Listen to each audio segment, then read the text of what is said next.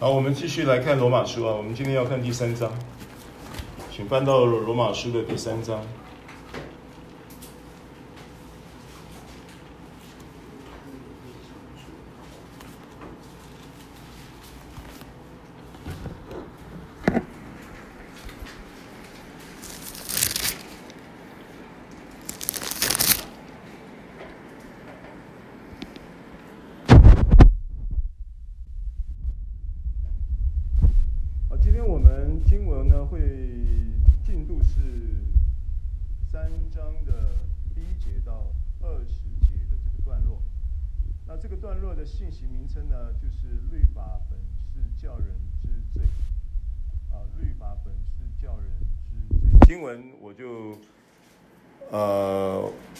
先走一次啊，我们来对读了啊，就是我读一节，大家读一节。罗马书第三章，这样说来，犹太人有什么长处？割礼有什么益处呢？本是大有好处。第一是神的圣言交托他们。即便有不信的，这有何妨呢？难道他们的不信就废掉神的信吗？断乎不能，不如说神是真实的，人都是虚妄的。如经上所记，你责备人的时候显为公义，被人议论的时候可以得胜。我且照着人的常话说，我们的不义若显出神的义来。我们可以怎么说呢？神降怒是他不义吗？当然不是。若是这样，神怎能审判世界呢？若神的真实因我的虚谎越发显出他的荣耀，为什么我还受审判，好像罪人呢？为什么不说我们可以作恶以成善呢？这是毁谤我们的人说我们。话，这等人定罪是该当的。好，我们先看到这边就好了啊，有分段来看。那先前我有跟大家提过，有一个在跟保罗合作，然后像是一种呃一种叫做专案式的采访记录的方式，在撰写罗马书啊，所以。这个同工叫做德丢啊，那记载在罗马书的第十六章的二十二节，所以这个时候呃，似乎呢，这个当一章二章，在这种问答然后专访式的这种专案撰写编辑啊的过程当中，德丢就有了一个。一二章的一个一个描述之后的一个问题，好，那：“这样犹太人到底他当选民当什么意思啊？犹太人到底有什么长处啊？割礼有什么好处啊？搞了半天，这个好像有割礼没割礼，有律法没律法，有有是犹太人非犹太人没啥差别嘛？有啥？当然，就着救恩的施行立场来说。”神的这个，他本来就不不偏待人嘛，但是就着人本身的本位立场来说，犹太人跟外邦人还是有差别啊，所以第一节就冒出这样的问题嘛，对不对？啊，第一节就是说，这样说来，犹太人有什么长处？割礼有什么益处呢？那保罗。那这个就是，也许就是问答之间的记录了哈。那保罗就说：“凡事大有好处啊。第一是神的圣言交托他们。那这一句话讲完了之后，你往后面的经文下，我们刚刚读到第九节嘛，你往后看，你就看不到第二，也看不到第三。啊，那第一个你可以看出。”这一个书信的内容的这一种所谓的专专案的采访式的记录啊，然后撰写而成的书信的内容啊，跟一般内容不太一样。但是呢，他又是一个圣灵在带领的情况之下的一种即兴式的问答之间，然后呢，在这个问答之间，有时候问的问题是岔出了主题，所以作者呢，就是保罗呢，在回答的时候呢，他只是做了一个片面的回答，但是没有做深入的回答。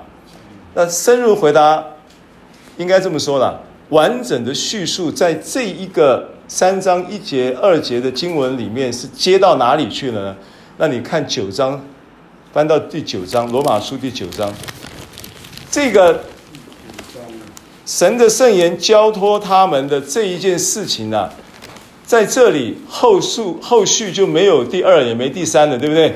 就好像已经断了。他就是这种这种专访式的问答当中呢，就就因为讲的人他不能天马行空，保罗的思维逻辑条理是很清楚的，所以他就必须要回到正题啊。所以他就讲了一个神的圣言教他们完了以后就没交代了。那其实。严格说起来，应该是在第九章就有接续啊。第九章呢，第九章的第呃，我看第几节啊？第四节开始吧。他们是以色列人。那儿子的名分，第一个是神的圣言交托他们，完了以后呢，儿子的名分，儿子的荣耀，然后这一个圣言当中的应许的诸约，对不对？然后律法，然后应有的这一些的呃圣言所交托的礼仪，然后重重点最后是应许都是他们的，啊，这样完整的吗？完整的，对不对？名分、荣耀、诸约、律法、礼仪、应许，都是他们的。啊，后面就因为九章在比较比较呃完整的在九到十一章了，比较完整的在描述犹太人就是以色列人的救恩，神对以色列人救恩施行的呃心意啊。然后救恩施行的应许跟计划，讲得比较完整，啊，那这个就是为什么会有这种第一神的圣言交托他们，好像就怎么后续怎么就忘了，是不是有阿阿兹海默症了？啊，怎么讲了上文忘了讲下文？不是的，因为他在这种专访式的一问一答的这样的一个撰写的的过程当中呢，他呃必须要回到主题。所以，虽然采访者问了一些问题，所以有时候你像我们这个像小旭啊，啊，或者是我们有机会常常会被采访。我曾经上过一个那个就是佳音电台，很早期的时候上过佳音电台一个节目，我就不要讲主持人是谁。那主持人我好痛苦啊，因为我知道我要讲什么，主持人问问题就乱问，东问一个西问一个。我不能在那个那个主持人问问题的那个一问一答之间，我不能打他的脸嘛，我就要先呼应他的问题，再把话题转回来，你知道吗？我就我就那一场那一场四十分钟还五十分钟的采访啊，把我搞得好累，我就发觉我就发觉这个这个叫做什么广播节目的主持人的这种采访式的问问答的这种艺术。很重要，一个优秀的主持人，他真的会抓到那个重点去问问题。后来，同样的事，呃，这个这个不不同的，就是同样的事情发生，很多经验嘛，我就遇过各种不同的主持人。你知道我遇到最优秀的主持人是谁吗？啊，不是，我遇到最优秀的主持人是明宏记啊，绿色和平电台的明宏记啊。朱学恒当然也是很优秀，但朱学恒跟民宏记又不太一样。朱学恒他当然也是很清楚，他他在问问题以前，他会先做功课，算是功课做足了。但是民宏记啊，是那个临场的那个反应活泼度，然后把你现场对话，两个人就可以把你炒得很热。就说我这么说吧，朱学恒是理性很充分、很充实，他可以把采访的问题跟问跟问呃，跟这个背景啊功课做足。但是呢，明宏介绍还加上一个，明宏介绍做功课还不算，他还加上一个，就是临场的反应可以激动你的情绪，跟你互动的时候会激动你的情绪，这个就厉害了，啊，这个就是那不就是话，这个话又岔出去，我再拉回来。就是这么一个，你去想象一下，就这么一个情况。所以，当保罗在跟呃德丢同工在一起进行这个议题的访问跟撰写的过程当中，就有这么一个背景啊。好，那神的圣言交托他们有什么意义？神的圣言交托他们，神的圣言交托他们，其实比较正式。完整的所谓的神的圣言交托他们，因为所有的书卷啊，犹太人的书卷，犹太信徒在呃那个时候没有罗马书嘛，外邦信徒那个时候也没有罗马书嘛，那个时候新约都还没写嘛，那个时候的主要的神的圣言就是指着妥拉，妥拉就是指着摩西五经，创世纪、出埃及记、立位记。民数记跟生命记，就是圣经的头五卷书，就所谓的妥拉。这头五卷书呢，就是圣言的核心。但是还有一些书卷，虽然不是妥拉，妥拉妥拉是它的叫做基础教育，犹太人的生活家庭教育的基础是妥拉，孩子都要读摩西五经的。他的他的教育的主主要的核心的基础从。从他的家庭教育到他的学校教育，以至于到社会的教育，社会教育包含了妥拉里面的所有的很重要的一些的规条，比方说安息日，到现在特拉维夫还在守安息日，但是据说这个现在现任的新总理呢，准备要把安息日要做，可能要做一些调整，但这个事情我不知道会怎么样演变呢？我听说了，就是为了考量经济效益。因为安息日是那一天是啥也不能做的，啥事也不能干的，就是你要坐电梯，你你都不能按的，电梯是那天是不能用的，你你你你就是就是它的红绿灯车车上就是路上是没人的，整个安息日就像空城了，人呢、啊，人都都不出不活动的。那这个他认为现时代的这个，尤其是以色列已经变成是很重要世界的观光景点，啊，呃，耶路撒冷、特拉维夫都是很重要的城市，所以有一些议事的这些的国会的这些的议议员呢，就就就提提这个安息日造成的经济缺口，每一个礼拜搞一天，那个一个一个一个一个一年就有五十二天呢。五十二天的那个效益，而且它是 Saturday，周末，礼拜六，过安息日，安息日是礼拜六，就神神造第六第六天造的人就安息了，对不对？然后歇了他一切的工嘛，所以他把安息日放在礼拜六，呃不，第七天安息了，第六天造人，第七天安息，但是。但是我们在圣经在算的第一天不是礼拜一了，圣经在算的第一天是礼拜天了，就七日的第一日是礼拜天，所以礼拜天算到礼礼拜五的时候就是第六天，然后第七天就是礼拜六，了解吗？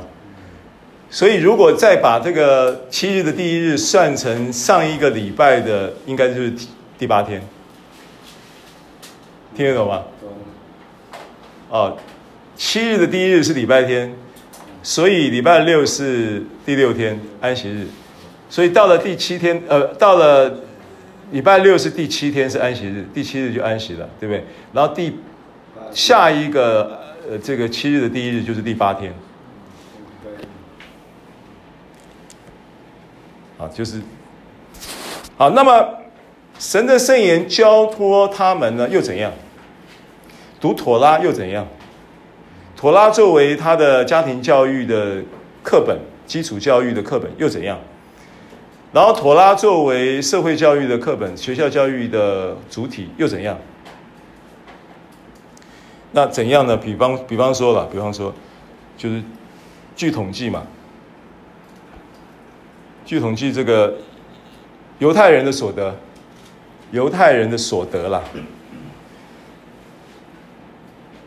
他的全世界的人口，但目前是有八百万嘛，犹太人的人口，以色列人有八百万。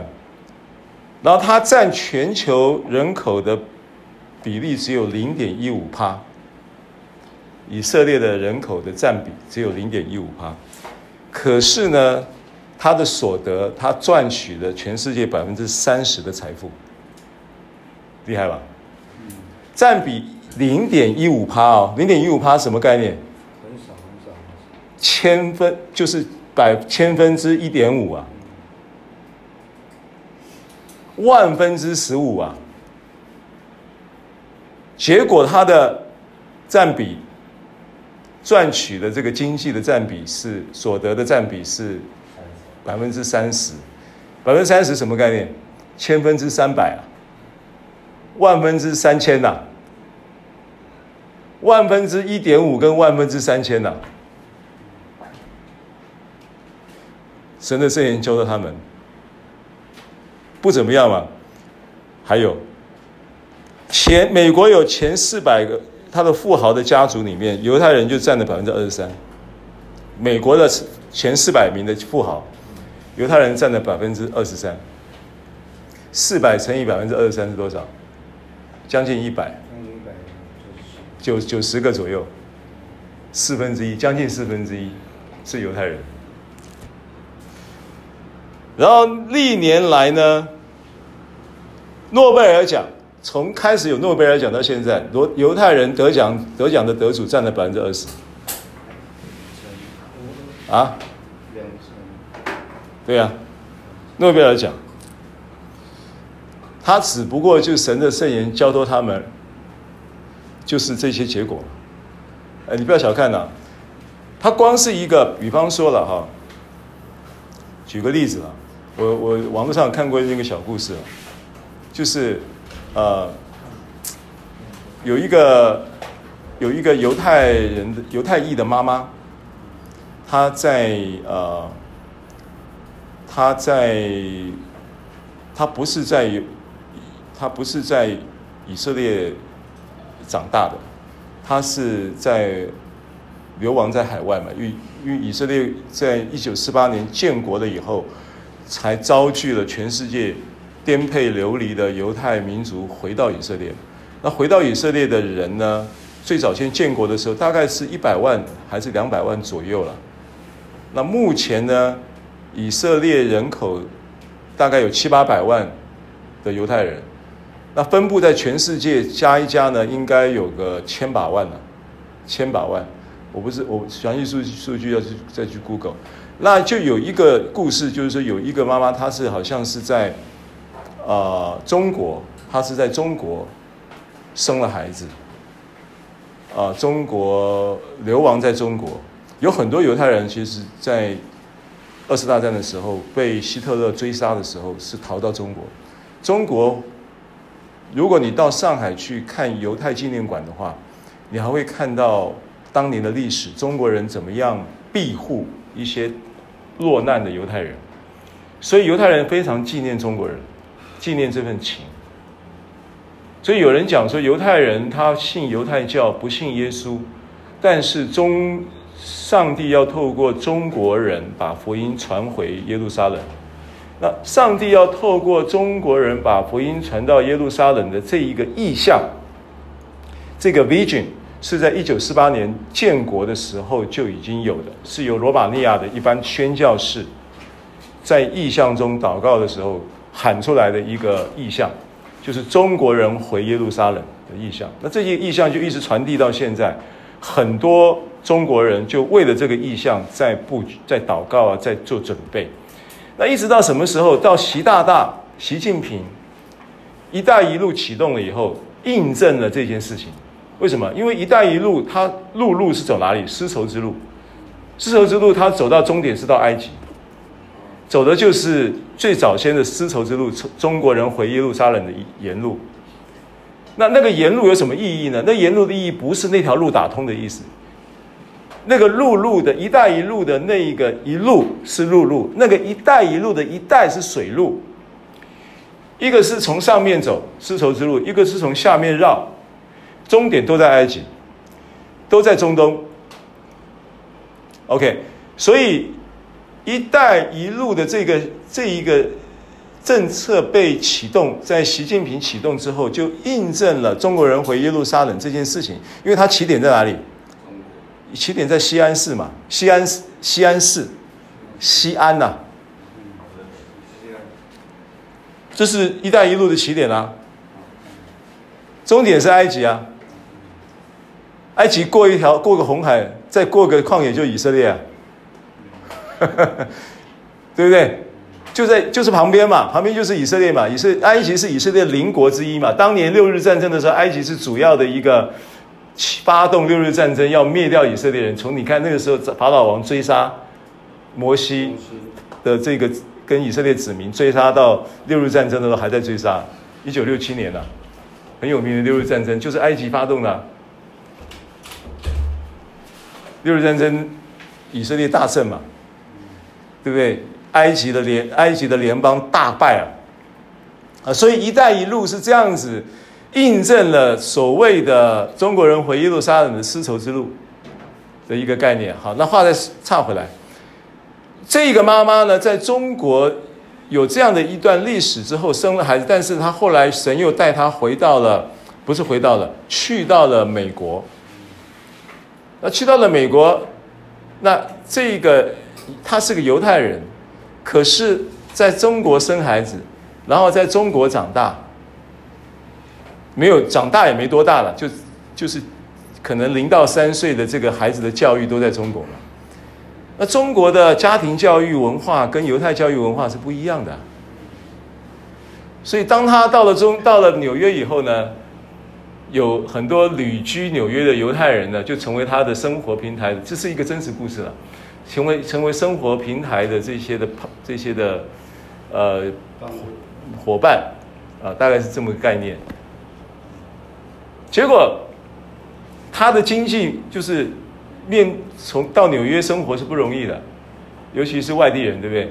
经济比较拮据，他就是卖做那个什么饼啊，啊，类似中国的那种什么什么饼啊，还是什么春卷啊，类似这种东西，就用这个来养孩子。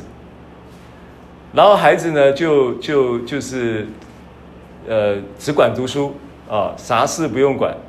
啊，他就是每天就是从几几点到几点，就是在在他的这个纽约的什么什么曼哈顿区的什么巷口，然后就卖这个饼，然后卖卖到的时间呢，要接孩子了，他就把东西放下，然后就会去接孩子。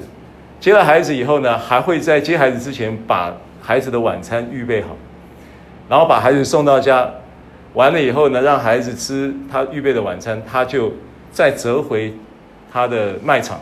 继续卖他的饼，卖到可能晚上不到八点九点，不知道几点这样子。当他的这些犹太朋友看他这样子生过生活的时候，就责备他。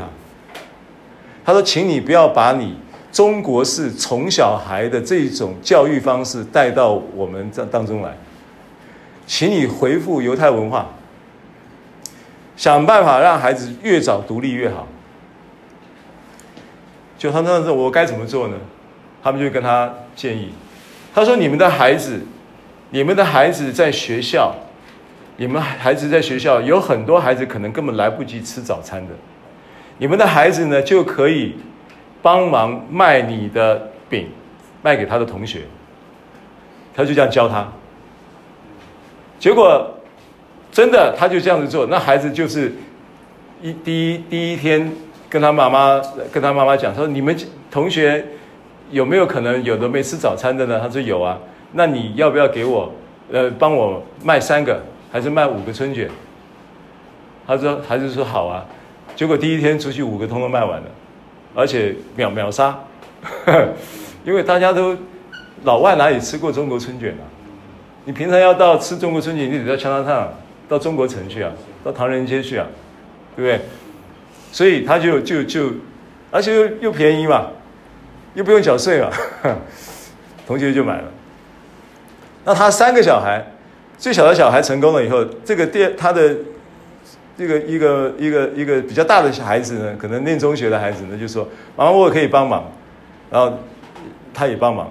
然后再一个更大的呢，念高中的人，他说：“我准备要办一个什么活动，我准备拿这个春卷来做做赠品。”哦，结果那个活动呢，每一个人要收，譬如说五十块美金。就一个春卷变成一个赠品，五十块美金换一个春卷，本来是可能一块美金一个春卷，或一块美金三个春卷，就变了五十倍。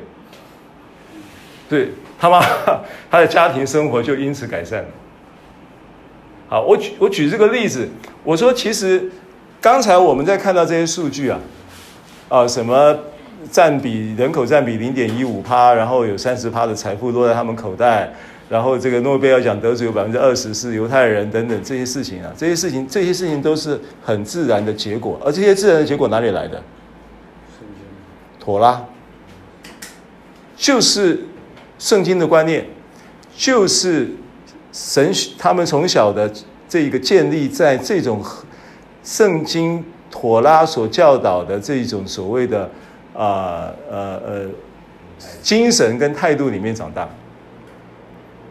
所以他的文化就造成了这个国家的很多很多的特质。你现在到以色列，以色列其实有很多成就。哎，我刚才讲的不过只是讲什么？讲他，譬如说诺贝尔奖说到了他的学术嘛，对不对？各方面嘛，然后说到了他的收入、财富嘛，啊，然后以色列以色列以色列人当兵要当多久？三年。而且女生也要当兵的。而且他受训的时候，男女是在一起的。他没有分什么女生跟男生课程不一样，没有哎。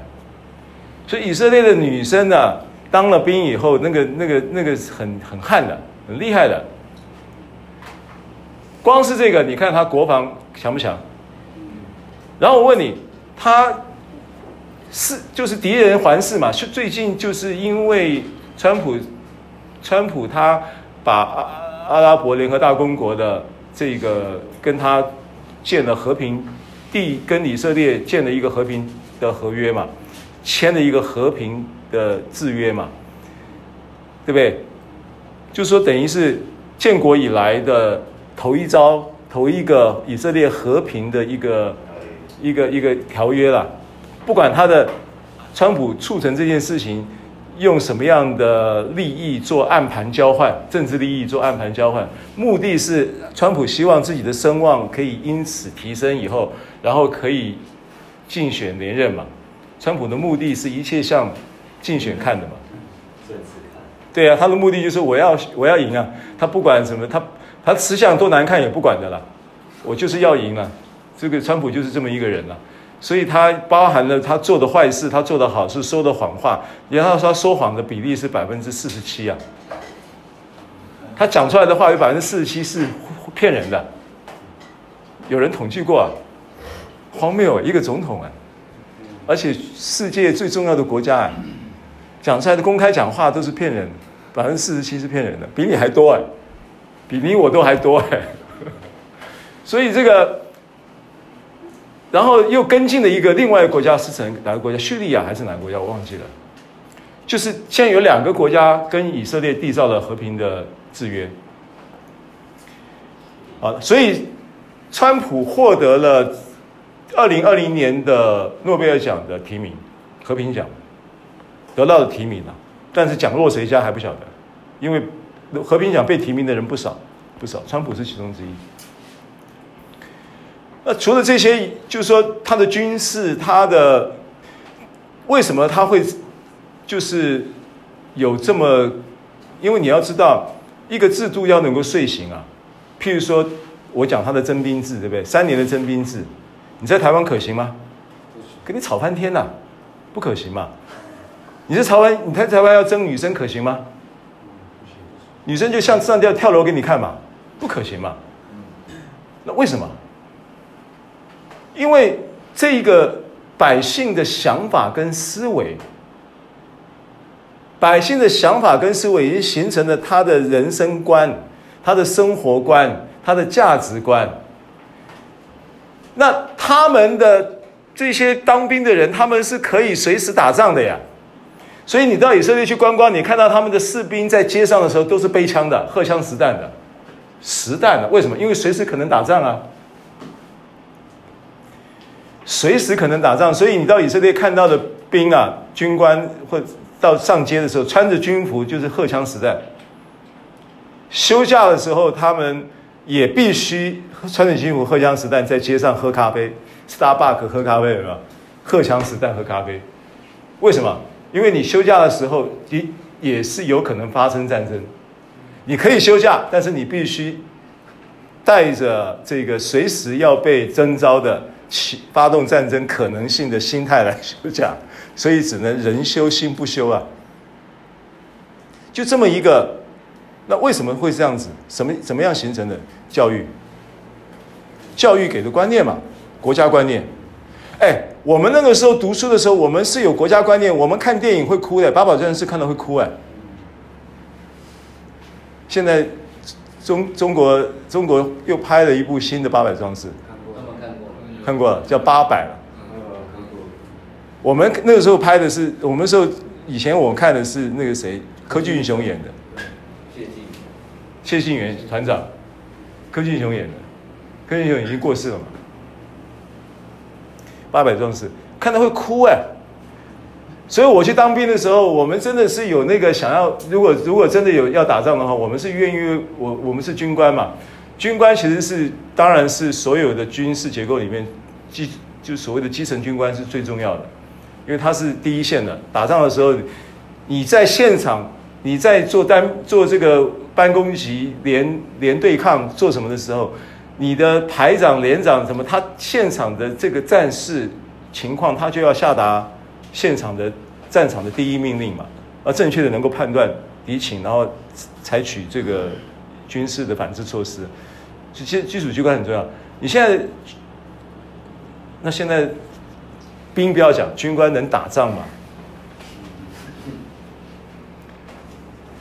就说，完全我我跟你讲，不是差别在什么智商能力什么什么的，不是。现在的孩子，现在年轻人比以前我们要聪，比我们以前都要聪明，因为资讯更发达了，对不对？我们以前还就是土土的。什么事情未经一事还不长一智？现在你不一定要去未经一事，你就可以长好几智一天，因为有很多的资讯嘛。现在年轻人要比过去要聪明很多，可是真的差差别在哪里？那个国家意识是淡薄的，为什么？为什么国家意识会变淡薄？很简单嘛，课本嘛，你读的课本读什么嘛？你课本里面还有“中华民国”这四个字吗？你读的课本有“中华民国”这四个字吗？没有嘛？那你哎，你的身份证是中华民国国民哎，你怎么会没有国家意识？为什么？你这不就很奇怪吗？以色列人会没有以色列国家国家意识吗？不可能嘛！以色列人是非常强烈的，他的国家意识是高过他的家庭意识的。为什么？教育嘛。为什么需要这样教育？因为他面临的是。四围都是强敌呀、以实玛利的后代不是省油的灯呐、以实玛利的后代是被上帝祝福的。上帝在创世纪，以实玛利下甲，他就已经应许了，亚伯拉罕也应许了下甲说：“你的后代都要蒙福啊，我会赐福给你啊，我与你同在啊。”所以以实玛利的后代都很厉害的，对不对？你的是黄金，他的是黑金呐、啊，黑金比黄金还要贵啊！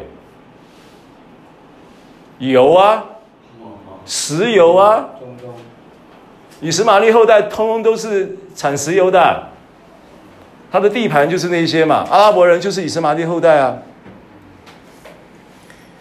所以神的圣言教他们这个事不是小事哎，神的圣言教他们就带出这么多这么多的这这些丰硕的成果。好，所以你的生命啊，很简单，不管是你的你的经济、你的家庭、然后你你的生命的真，你的生命的健康、安全、保障，也起码你可以从神的圣言当中建立一个这样的基础。既然今天在旧约神的圣言交托他们就有这样的成果，那在新约不是比旧约的执事更荣耀吗？请你看哥林多后书第三章。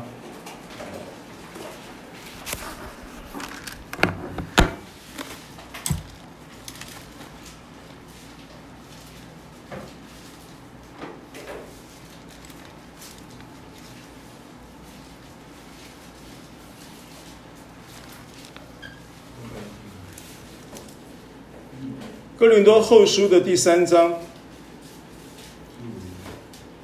第六节，因为他这边这一段圣经提了一个直视的对比嘛，一个比对了直视的一个比对，一个叫新约的直视，一个叫旧约的直视。新约的直视就是指的摩，就是指的呃保罗的恩典的直视。对不对？旧约的执事就是指着摩西的律法的执事，在这里是不是这样的界定的？就是这样界定的嘛。然后第六节他说，他叫我们能承担这新约的执事，不是凭着字句，乃是凭着经意，因为那字句是叫人死，经意是叫人活。经意原文是什么？圣灵嘛。好，那用字刻在石头上属死的执事，是不是律法？尚且有荣光，有没有荣光？百分之二十诺贝尔奖有没有荣光？百分之三十的财富在百分之千分之一点五的人身上有没有荣光？这都是荣光嘛。然后女人可以当兵三年，然后呢，荷枪实弹在街上喝咖啡，随时可以准备要打仗的。我跟你讲，这是一个国家的荣耀哎，这些年轻人愿意为国为国家这样子，这是荣耀哎。你真的两岸现在打起来，谁你愿意上战场吗？你就算愿意不不得已被征召，你愿意真的是有那个心智，就是像是八百的那样的心智吗？你看八百，你会看到你心里去吗？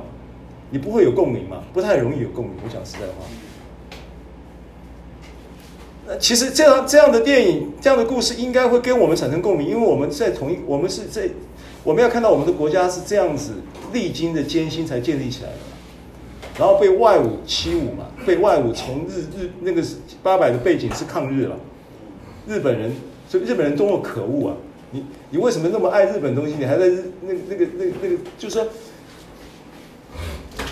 你照理讲，你连 AV 女优你都要恨的啊。日本人对华对华人是非常非常非常非常毒害跟歧视的，南京大屠杀杀了几十万人。几十万人什么概念？四十万，这种国仇，这种家恨，你你你能吞得下去？那你现在你不能吞，你你为了和平，你也不能谄媚他呀，不能谄媚日本了。现在政府是在谄媚日本呢，可恶啊！真是可恶！你忘了这些国仇家恨吗？这跟你无关吗？是不是这样子？哎，你做一个人，你要有血，你这要要有血，要有泪嘛。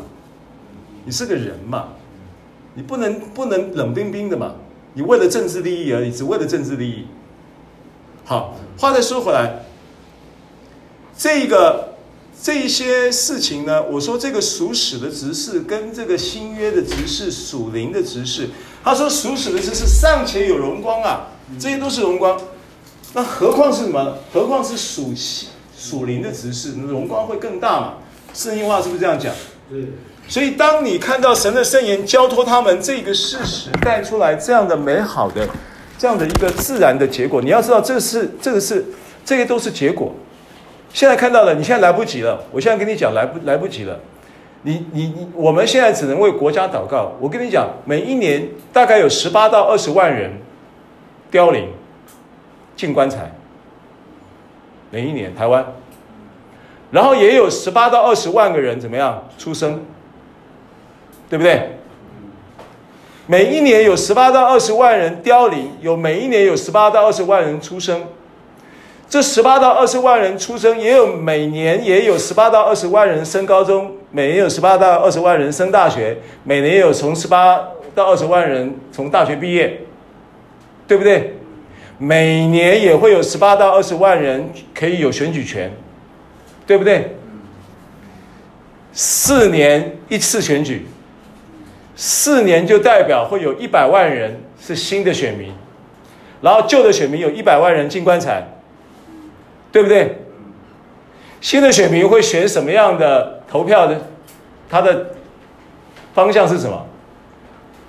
新的选民的投票的颜色是什么？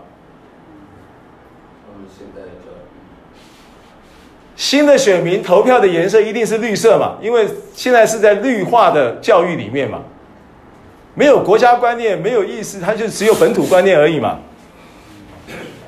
是不是？从课本开始就已经是这样了嘛，所以你很自然，你没有办法，你很自然，你因为受的就是这个教育嘛，你的观念里面就这些东西嘛，除非你回去重新去读旧的国立编译馆旧的课本。否则的话，你重新读一次不可能嘛？你的教育每一天上学，然后不过还好，你们这个好像上学都不太专心啊，学的不太好，可能还有救。知道我在讲什么吗？好，那重点我我不要跟你抱怨什么时事，抱怨什么政治，我要跟你讲的重点就是说。你受你受什么话语的教导，就是以色列人神的圣言交托他们这件事情的意义。你被什么东西影响，这个就是意义。如果今天以色列人他可以被妥拉、被摩西五经影响，被先知书影响，被诗篇指着基督所说的事情影响的话，我们在新约底下，我们的荣光更大。尚他尚且只是尚且有荣光嘛？零后三章是不是这样讲？接着怎么讲？第几节？刚刚我们读到第几节？第六节。第七第七节怎么说？那用字刻在石头上所写的指示尚且有荣光。对，然后呢？甚至以色列人因摩西面上的荣光，不能定睛看他的脸。嗯，再来呢？这个荣光也是渐渐褪去的，何况那属灵的只是，岂不更有荣光吗？岂不更有荣光吗？好不好？所以我想，罗马书三章二节这节圣经说，第一就是神的圣言交托他们。当然，在这个专访式的记录编辑的书信里，他就是岔出了这个话题，然后到了九章才兜回来，没有关系。光是这一点就够你去看你的生命要怎么样调整。今天神的圣言有交托给我们吗？神的圣言今天也交托给我们，而且他交托的圣圣言的荣光更大，是恩典的圣言，不是律法的圣言。如今你是在恩典的圣言之下，所以你荣光要更大的。所以有一班真以色列人是在恩典之下诞生的。这些犹太人，神的圣言教他们，他们荣光尚且有荣光，但他是渐渐褪去的，对不对？所以受割礼的跟未受割礼的都无关紧要，要紧的是要做新造，对不对？受割礼的预表的是什么？在神的圣言交托他们之下的犹太民族，对不对？这叫受割礼的。未受割礼的，就是指着非犹太人的外邦民族。他说，受割礼跟未受割礼都无关紧要，这已经变得不是重点了。你要回到那个。新造的原则里面，你怎样能够成为新造呢？能够让这个荣光更大呢？因为旧约的荣光是渐渐褪去的，而新约的荣光在你生命里面要彰显出来呢，你必须借着他的话语，同样的要借着他的圣言。而这个圣言是什么圣言？是圣灵启示的圣言嘛？是恩典的圣言嘛？所以你现在你的盼望要比以色列人，那你从以色列人看到的一个借镜嘛？你从以色列人看到的一个成果嘛，神的圣言教了他们以后，有这样的一个成果。他是一个很小的民族，而且他颠沛流离几千年来就没有安家过，一直到一九四八年，神帮助他复国，透过美英国，透过美国的帮助，帮助他复国。复国之后呢，其实也没什么好日子过，到现在还是一样，对不对？苦难，但是呢，却看到他的荣光。他仍然有荣光嘛？这些荣光，我刚刚已经简单的把数据告诉你们。你要去研究的话，还有更多的。农业也是全世界最厉害的。奇怪的，他那个地方根本就鸟不语花不香，乌龟不生蛋哎，沙漠哎。为什么它可以农业大变成出口农业大国？欧洲绝大部分有占比很高很高的比例的农产品是以色列出口的，除了它供给它以色列自己的需要以外，出口到欧洲去。你知道怎么多厉害吗？要不要讲给你听？它布满在这一些沙漠地里面的植物的这一些种植的植物区里面，布满了像人类的血管那样的水管。听得懂吗？因为没有水，它用人工供水让，让让作物可以生长，而这个作物的供水渠道呢，不是一个水沟，是像血管一样密的水管，小小的水管供到每一株植物都可以有水，这样子成为世界农业大国。你你你你你你听过这种事情吗？这种智慧、这种毅力、这种哪里来的？神的圣言交托他们。好，所以弟兄们，现在我们每天跟你讲神的话语，我们讲的东西跟神的圣言交托给以色列人、犹太人的东西哪里不一样？有没有不一样？有没有不一样？有，不一样啊！哪里不一样？一个是新约的恩典的执事啊，一个是旧约的律法的属字句的执事啊，他有荣光，但他渐渐褪去啊，但我们的荣光要更大呀。我们现在在恩典之下的荣光，我们在恩典之下的圣言更厉害，所以保罗把讲到这个圣言讲完了以后就带过去了，他要回到什么？他要回到因心称义啊，他要回到这个主题啊，他要告诉你真正的荣光是什么呀？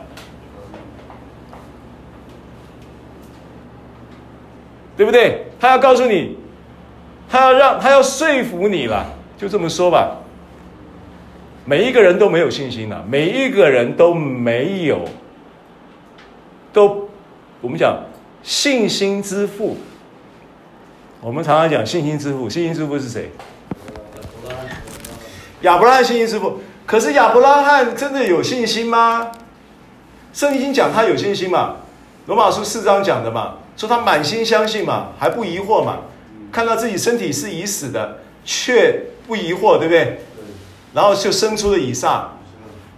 可是你如果去查圣经，当年在创世纪记载他的信心好像没这么大耶。你看创世纪第十七章第十节，创世纪第十七章第十节。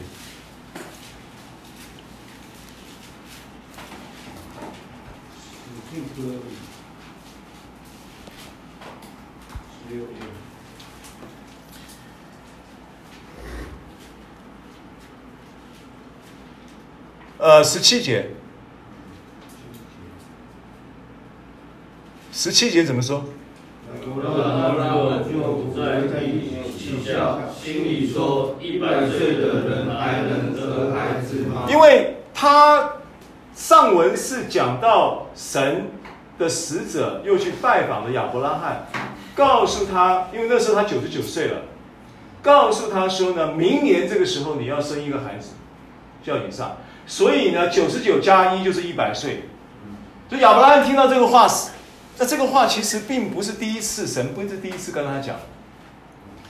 神在十二章呼召他出乌尔的时候，出哈兰的时候，就告诉他说：“你要成为大国。”到十五章呢，还特别的跟他传了。关于这个他要成为大国的这个福音的意向呢，是来自于什么？跟他传的福音呢？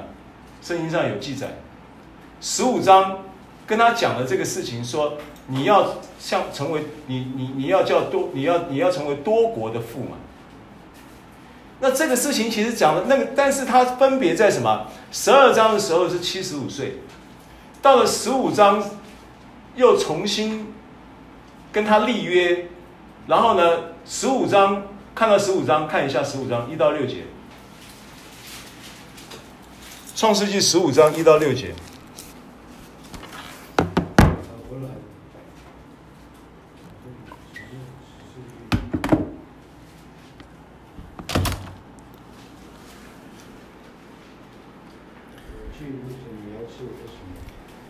来，那个小郭读一下一到六节。这是以后耶和华在意象中有话对亚伯兰说：“亚伯兰，你不要惧怕，我是你的盾牌，必大大的赏赐你。”亚亚伯兰说：“主耶和华，我既无子，你还赐我什么呢？”好，他要赏赐他，不要惧怕，我要大大的赏赐你。然后呢，他亚伯兰听到这件事情，他有一点觉得什么？你扛脆扛脆搏击嘛？啊，你要讲什么赏赐呢？我其实什么都有了，我就缺个儿子。你没给我儿子，你要讲你赏赐我什么嘛？你还要赏赐我什么？那他这个这个是他的质疑啊。接着往下看，亚伯兰又说。你没有给我儿子，那生在我家中的人就是我的后，对吧？所以你既然这样子，我干脆我也接受了，我也勉强接受了。你要赏赐我，好吧，就赏赐吧。不过呢，我已经心里面有了一个算盘啊。你既然没有给我儿子呢，我就把我家里面那个仆人的那个以利以谢忠心的仆人的这个传承呢，就交给以利以利以谢。他就已经这么打算，这么计划来回应神了。意思就是说，啊，神是你说要医治我，你要医治我，那我我我既然我既然这个你已经这样子说了，那我又没看到医治，没关系了，那我就是用呃看看是不是我就干脆去去呃到这个大陆去换个肾，就可以解决你这个医治的应许的美好结果。你他想用肉体去成全，他不信啊！继续。耶和华又有话对他说：“这人必不成为你的后嗣，你本身所生的才成为你的后嗣。”那谁也没跟他说：“你这个二百五，跟你讲几次你还不信？你这到底要怎样？”我就你跟听好，你给我听好。神没有跟他生气，神怎么样？继续的耐性的跟他说明。你我应许你的不是以利以谢，我应许你的是你要亲生的儿子，你会亲生一个儿子。继续往下走。于是领他走到外边，说：“你向天观看，数算众星，能数得过来吗？”又对他说：“你的后裔将要如此。”亚伯兰信耶和华。耶和华就以此为他的义。好，所以亚伯兰亚伯兰就是亚，后来改名叫亚伯拉罕嘛啊。那亚伯兰呢，他信耶和华，耶和华就算他为义，就是因信称义的起源，他的典故就在这里。啊，那因信称义的这个典故的前面发生了什么事情？发生了他不信的事实，对不对？他想要用肉体成全的事实。那你知道这件事情？神已经算他为义了，并没有告一段落诶，为什么？隔没多久，十六节，十六章十六节，十六章十六节，他干了什么事情？下甲给亚伯兰生以实玛利的时候，亚伯兰年八十六岁。七十五岁跟他讲这件事情，八十六岁等了十年十一年，等不及了，还是找下。接受了撒来的建议，找了下甲生了以实玛利，还是肉身成全。那他的信心表现并不好呀。那为什么罗马书讲他满心相信呢？神的观点到底是什么？为什么他在称许亚伯拉罕的信心是称许什么？好，那然后有了这个典故，对不对？你会发现他不信，但是神耐心的说服他。啊，那你知道他看星星看什么意思？因为数算原文的意思不是数算，原文原文的意思是是观看或者是了解，啊，详细的详细的呃，就是那个叫什么？愿闻其详啊。那到底神带他看了什么星座？因为现在时下有那种心理学的讲在亚伯拉罕的星座嘛，用这个占星术啊，但是我相信神不是用占星术，神应该是用了什么星座跟他解释了什么事情，然后这个事情呢是跟福音有关的。我我给你证明好不好？你回到创世纪十五章第五节怎么说？于是领他走到外边，说：“你向天观看，数算众星，能数得过来吗？”又对他说：“你的后裔将要如此。”好，后裔画起来。后裔这个词，如果你去查查那个希伯来文原文的话，这个词呢，它就是子孙，但是这个后裔这个子孙呢是单数的，单数的。好，那这个单数的子孙是指谁？好，新圣经夹着，夹着。翻到加拉太书三章十六节，加拉太书三章十六节。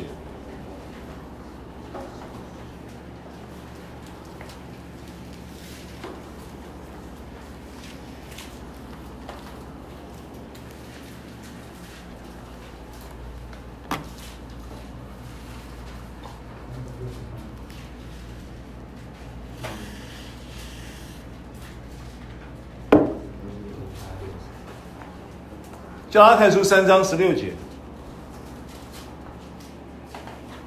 所小郭读来。所应许的原是向亚伯拉罕和他子孙说的，神并不是说众子孙，指着许多人，乃是说你那一个子孙，指着一个人，就是基督。好，所以。众子孙，呃，这个这个子孙，这个后裔是单数。这个单数在创世纪十五章的时候，你还不知道他是谁。可是加拉太书十六三章十六节就很清楚的告诉你，这个子孙就是指的基督。好，所以他看星星的时候，数算星星的时候，然后向他说明这个福音的时候，他是在跟他说谁？跟他说耶稣基督，跟他说他就基督就是那个弥赛亚。就是那个弥赛亚，但是当时他还没有弥赛亚的观念呢，他就先最早先向他揭示的弥赛亚就是基督。亚伯拉罕其实是第一个神亲自向他传耶稣基督福音的对象，就这么简单。嗯，OK，怎么传的我不知道，这个是奥秘，我也不晓得，我也不懂天象，我也不懂天文学，但是呢。我最近在祷告说，求神启示，启示到底在看星星，为什么会看出基督在哪里？如果这样子的话，那么简单，以后我们就看星星讲耶稣就好了。嗯但是这个奥秘我也不晓得，圣经上没讲，但实际上他讲的就是基督，讲的就是耶稣基督的福音，对不对？好，那神在做什么事情？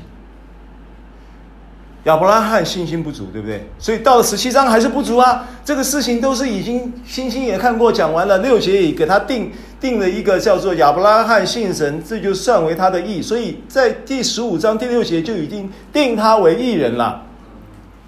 但是这个义人还是有软弱啊，这个义人还是会犯错，这个义人还是会不信啊。所以到了十七章十七节，来翻到十七章十七节，刚才创世纪我们刚刚看的新闻。他听到说，我现在九十九岁了，因为你看嘛，七十五岁称他为义，八十六岁不幸，肉身成全，生夏甲，呃，生这个以实玛利，跟夏甲生以实玛利。到了十七章的时候，已经九十九岁，神又再一次告诉他，明年这时候，时候已经到了，因为七十五岁到一百岁中间隔了二十五年，到九十九岁是二十四年。意思是说，二十五年，明年这个时候就要生了，他信吗？不信。你原文他俯伏在地喜笑，原文是笑到肚子痛，还在地上。因为他俯伏在地，他不是不是说笑到跌倒，不是的，他是本来就是俯伏在地在听神的话嘛。后来就结果笑到以后，笑到他他他那个俯伏在地的姿势已经没办法 maintain 了，没办法支撑支撑了，他就滚在地上了。原文是这个意思。那他是有信心吗？没有。那神做什么事情？十八节，神怎么说？亚伯拉罕对神说：亚伯拉罕对神说：“但愿以实玛利活在你面前。”哎，他说明年这时候你要生一个孩子，你要给他起名叫以撒，他信不信？不信嘛，地上笑到俯伏在地，在地起笑。完了以后他还回话，这叫打脸，你知道吗？这叫给神打脸嘛？说愿以实玛利，就是以实玛利已经十一岁了嘛，八十六岁生的，九十九岁十三岁了嘛。愿以实玛利活在你面前，就说以实玛利就有了，有我已经有了，以实玛利就好了，迈过来，这样就好了，这样就可以了，打脸了。神有说你给我站好，笑什么？嬉皮笑脸？给我站好。神有这样吗？往下看。神说：不然，你妻子萨拉要给你生一个儿子，你要给他起名叫以撒。我要与他坚定所立的约，做他后裔永远的约。至于以实玛利，我也应允你，我必赐福给他，使他昌盛极其繁多。他必生十二个族长，我也要使他成为大国。到明年这时节，撒拉必给你生以撒。我要与他坚定所立的约。你看他多么有耐心啊！神多么有耐心啊！没生气，不温不火的，娓娓道来的，重复在跟他讲，是这么回事。好，这个时候亚伯拉罕做了什么事情？看二十三节。正当那日，亚伯拉罕遵着神的命。给他的儿子以实玛利和家里的一切男子，无论是在家里生的，是用银子买的，都行了割礼。亚伯拉罕受割礼的时候九十九岁，他儿子以实玛利受割礼的时候年十三岁。正当那日，亚伯拉罕和他儿子以实玛利一同受了割礼。家里所有的人，无论是在家里生的，是用银子从外人买的，也都一同受了割礼。好，所以这一个所谓的亚伯拉罕的信心的软弱、信心的破口、信心的不足，然后他有一个很重要的一个在信心软弱跟不足的时候的呈现。就是他并不装着相信，他不信，他就说，他就自就是诚实的怀疑了，诚实的怀疑，就说我就以斯玛利就好了，就说我没有儿子，你还要赏赐我什么呢？这种都是诚实的反应。这是第一个，神在看信心，不是看你那一个自我催眠的信心。神在看信心是一个真实的信心，真实的信心是什么？真实的信心是你会会有怀疑。好，这个逻辑有点像什么呢？有点像真实的勇敢。真实的勇敢不是你不怕，所以你往前走。真实的勇敢是你很怕，但是你仍然选择往前走，这个叫勇敢。所以真实的信心不是你很满心相信，所以你相信，是因为你仍然有怀疑，但是你仍然怎么样采取割礼的行动。所以它的价值在于它采取的行动啊。那他怎么样？他接受了，他他怎么采取行动的？他行动的信心哪里来的？九十九岁受割礼不好受哎，现在要你去割包皮好不好受？现在还有镭射金割嘞，以前没有镭射，用石头啊，很利的石头啊。所以约书亚记五章在讲到这个事情的时候，因为这个约书亚记是后来啊，约书亚记五章讲到他们给出埃及的这些的过。过约旦河的这些的子民行割礼的时候，他是用石头去滚滚割礼的，所以我可以保证，在创世纪的时候的割礼一定也是石头，不会不会有镭射，因为约书亚记比他晚，约书亚记比比比创世纪的这个时候更晚了，时间更晚了，他都没没有没有镭射，没有那个他他用石头滚去的，约书亚记五章。应该是九节吧，就讲的这个事情。好，所以我想这个是我要讲的重点，就是说亚伯拉罕的信心被称许，不是我们所说的那种叫做肉体跟血气的信心，是他第一个他诚实的怀疑，就好像那一个癫痫的孩子的父亲一样。马可福音九章有一个孩子，他屡次被摔在火里水里，有没有？然后他就说，耶稣就跟他讲说，在信的人凡事都能。那耶那那个孩子的父亲就立立时就哭喊着说：“主啊，我信，但我信不足。我愿意相信，但是我的信心不够，求你帮助我。就你不信也不要装信。那你不信，你要选择谦卑下来说，我愿意相信，但我信心不足。我信心不足是事实。所以有了这样的一个这样的一个。”诚实怀疑的反应有什么意义呢？有什么意义呢？你看，每一次当亚伯拉罕给神打脸的时候，每一次当亚伯拉罕表达他的信心软弱的时候，每一次亚伯拉罕表达他诚实的怀疑的态度的时候，都给神机会向他讲福音，对不对？相对应的，他在给神机会。所以今天当你坐在这里的时候，其实意味到意味着你给神机会，向你说福音的话。所以亚伯拉的信心被称许的第二个就是，第一个是诚实的怀疑，第二个是他给神机会，神让神不断的跟他向他说服，用福音来说服他。你要知道，福音本身就有说服力，而你信心成长的过程，其实就是被神的福音说服的过程。你信心释放跟成长的一个过程，就是被神的福音说服的过程。所以，当你愿意听到的时候，你选择你不在不在那个脑袋里面这边叭叭给的时候，你愿意听到的时候，你愿意在那里不在心思在那里西班牙转的时候，你愿意把心思拉回来顺服神的话语的时候，其实你在给神机会下说服你。你是需要被说服的。你的信心要释放，你必须被福音说服，因为信道是从听到来，听到是从基督的话来。所以亚伯拉罕被称许的第三个重点是，他在这样的情况之下，他立刻照着神的吩咐，在当天采取了信心的行动。所以他这个信心是真的。他这个信心是不虚假的，他这个信心也是活的，因为信心没有行为是死的，是不是？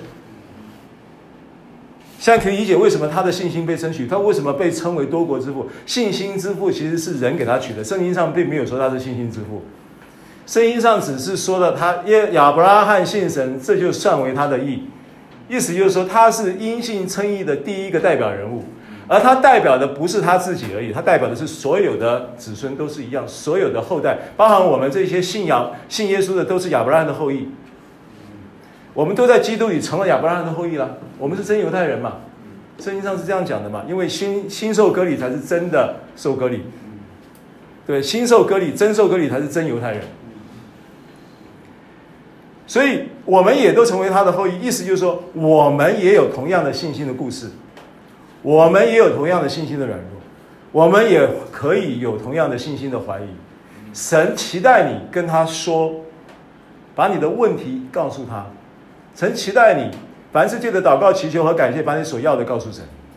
神也期待你把凡事借着祷告祈求和感谢，把你所怀疑的告诉神。神会给你答案的，对不对？你寻求，你你你问，神会给你答案，神会告诉你。那这个就是亚伯拉罕的信心了，这样了解了吗？嗯。